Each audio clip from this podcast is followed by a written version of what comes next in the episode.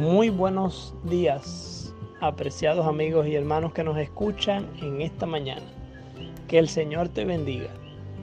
El devocional de hoy se titula Cristo nuestro descanso, según la figura de Noé.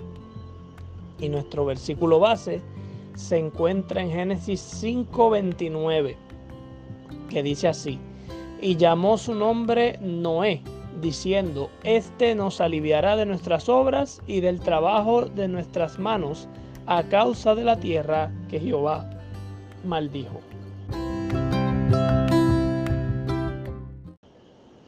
Hasta ahora, cada personaje del libro de Génesis nos ha ilustrado atributos y características claras e inequívocas acerca de Cristo. Hoy nos daremos a la tarea de estudiar al personaje que construyó un medio para ser preservado de la destrucción de un diluvio. Ese hombre también merece nuestra atención porque refleja verdades trascendentales acerca del ministerio de Cristo. Tal patriarca se llama Noé. Primero, veamos el significado. Noé significa consolación o significa también descanso. Eh, la mayoría de, los comentadores que traducen del hebreo al español sugieren mejor la idea de descanso porque refleja eh, claramente el. Eh, su nombre refleja más esa identidad.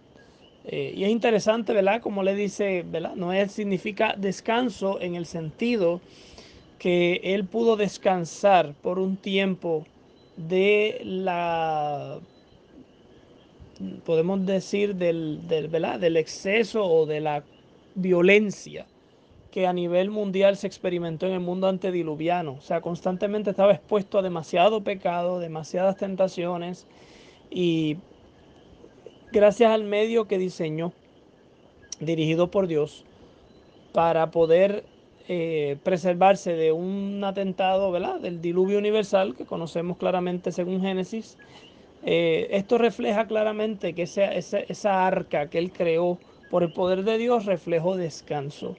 Descanso porque Dios era el que iba a obrar, descanso porque ahora él se iba a encontrar eh, con una nueva verdad, con un nuevo estilo de vida, inclusive iba a estar en, por un casi un año, eh, por así decirlo, o un poco más, iba a estar en otro estilo de vida, dentro de un lugar encerrado, cuando con sus huéspedes siendo apenas su familia y animales.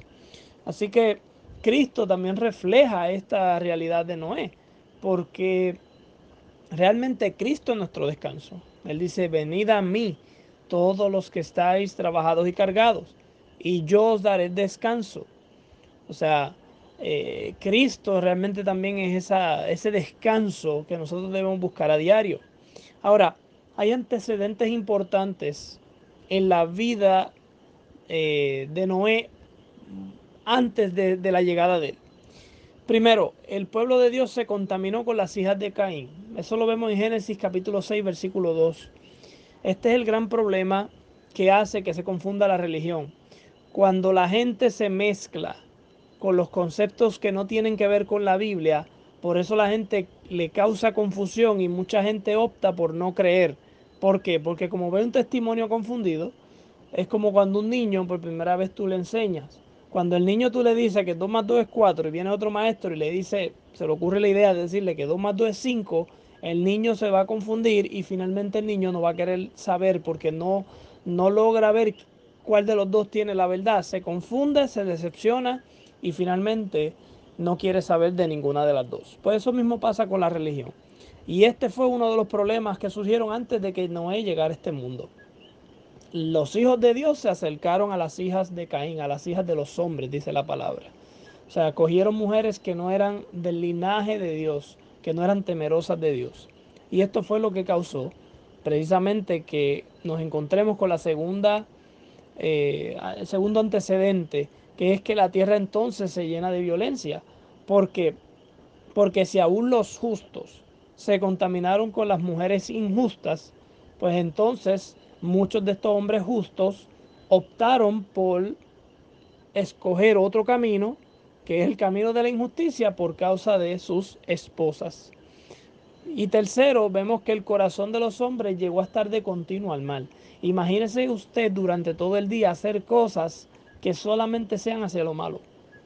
O sea, que un pensamiento sea continuamente hacia el mal, eso ya es grave. Y es en este contexto que surge Noé. Por eso es que la Biblia dice que Noé halló gracia ante los ojos del Altísimo. O sea, que Noé fue un hombre donde podemos decir que Dios vio en él madurez, vio excelencia, vio que a medida que pasaba el tiempo, en vez de echarse hacia atrás, Noé seguía hacia adelante. Demostraba que su relación con Dios era viva y Dios lo, lo, lo premió. De hecho, cuando vamos al libro de Proverbios, capítulo 3, versículo 5 al 6. Perdóneme. Proverbios capítulo 3, versículo 1 al 4. Dice, Hijo mío, no te olvides de mi ley, y tu corazón guarde mis mandamientos, porque largura de días y años de vida y paz te aumentarán. Nunca se aparten de ti la misericordia y la verdad. Átalas a tu cuello. Escríbelas en la tabla de tu corazón y hallarás gracia y buena opinión ante los ojos de Dios y de los hombres. O sea, que si Noé halló gracia ante los ojos de Dios, quiere decir que Noé guardaba la ley. Su corazón estaba en armonía con los mandamientos. La Biblia dice que de la abundancia del corazón habla la boca. O sea que lo que salía por la boca de Noé era también consono con su corazón y con la voluntad de la ley. No se apartó de él la misericordia y la verdad. O sea, que la vida práctica de Noé era un culto de adoración a Dios. Era una vida que agradaba a Dios. Era una vida que demostraba que Dios estaba en su presencia. Que él era un hombre que caminó con Dios, así como caminó Enoch. Por esta razón, él halló gracia porque él no, se, no, él no se sentó a preguntar cuando Dios le dijo que construyera el arca a ver cómo lo iba a hacer. Simplemente él creyó que tenía que hacerlo porque Dios se lo mandó y Dios le concedió todos los herramientas y los recursos necesarios para poder trabajarla. Eso es hallar gracia ante los ojos de Dios. Eso es fe. Porque precisamente todas estas cosas se obran finalmente por fe. De hecho, fue Noé por su fe salvó a su familia. O sea, toda la familia entró en el arca gracias al buen testimonio del sacerdote de la familia. Y esto es una promesa para nosotros, porque si como líderes de familia nosotros nos mantenemos firmes, quiere decir que podemos lograr, eh, nuestro buen testimonio puede ayudar a que las personas de nuestra familia, nuestros familiares vean en nosotros el Evangelio como, un, como, un, como una oportunidad para nuevamente reconciliarse con Dios. Este ejemplo de Noé salvando a su familia es un buen reflejo de Cristo por su vida y sacrificio salvó a toda la familia humana. De la misma manera en que Noé salvó a su familia construyendo un arca, de la misma manera, Cristo, elaborando el plan de la salvación, salvó a la familia humana. Exactamente igual. Y solamente había en el arca una puerta. Y en la Biblia, Cristo es la puerta. O sea que el, el, pueblo de Noé, esa familia entró a la presencia de Cristo y allí fue donde halló el descanso que tanto anhelaban, el descanso del pecado. Otra cosa que encontramos es que el arca fue construida por Dios y el hombre. O sea, fue la idea de Dios y el hombre cooperó. Que de hecho esto es un hecho impresionante en la vida de Cristo, porque también vemos Dios obrando en la carne del hombre. O sea, fue Dios hecho hombre quien trabajó en esta tierra. O sea, es un símbolo, el arca construida es un símbolo del nacimiento divino humano de Cristo. Porque esa arca, aunque Noé la construyó, se preservó porque tenía el poder de Dios.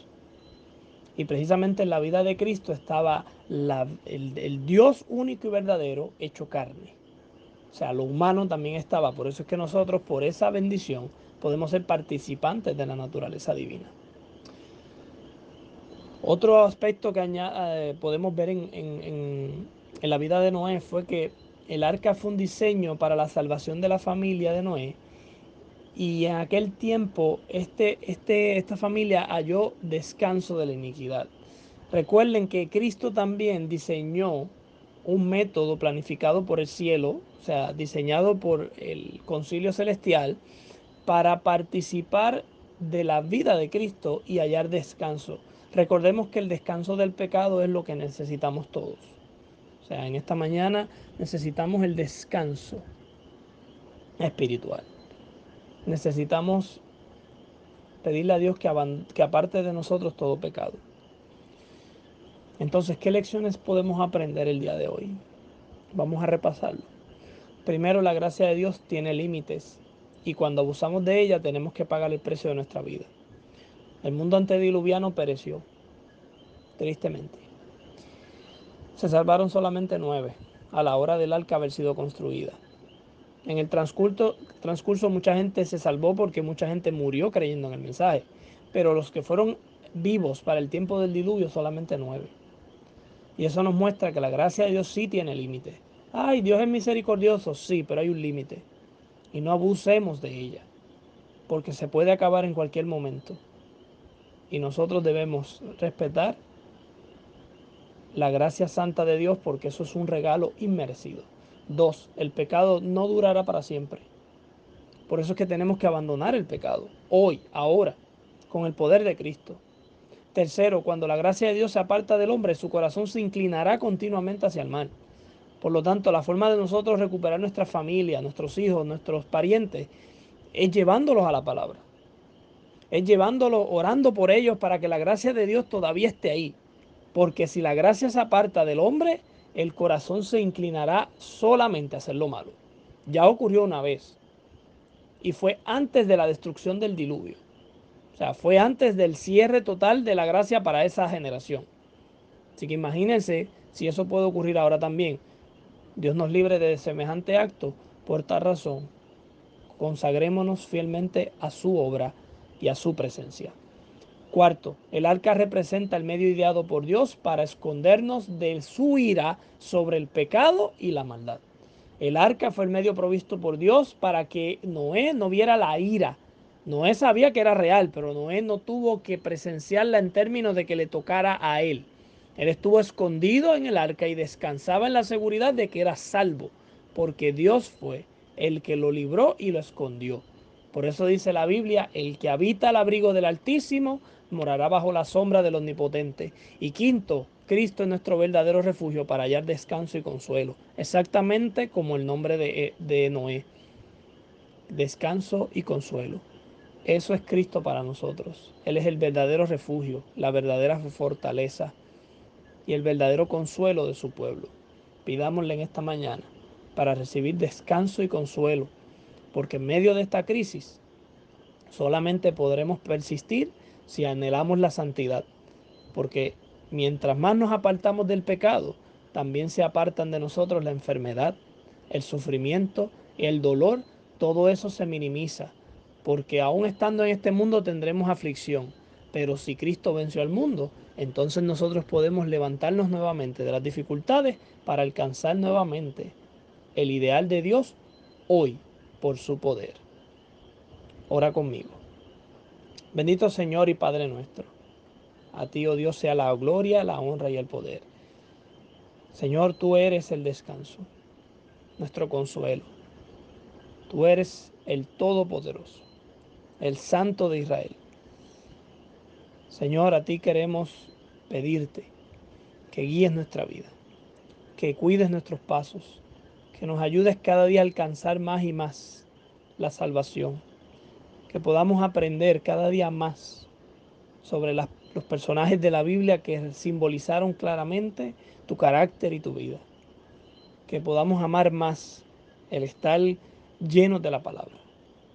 Y yo te pido una bendición por todos los que nos están escuchando esta mañana para que tú les des paz y consuelo. Gracias Señor por este privilegio y permítenos tener la bendición física y espiritual para esta mañana para cosechar un día de éxito. Todo esto te lo pedimos en el nombre de Jesús. Amén. Querido amigo y hermano que me escuchas, que el Señor te bendiga.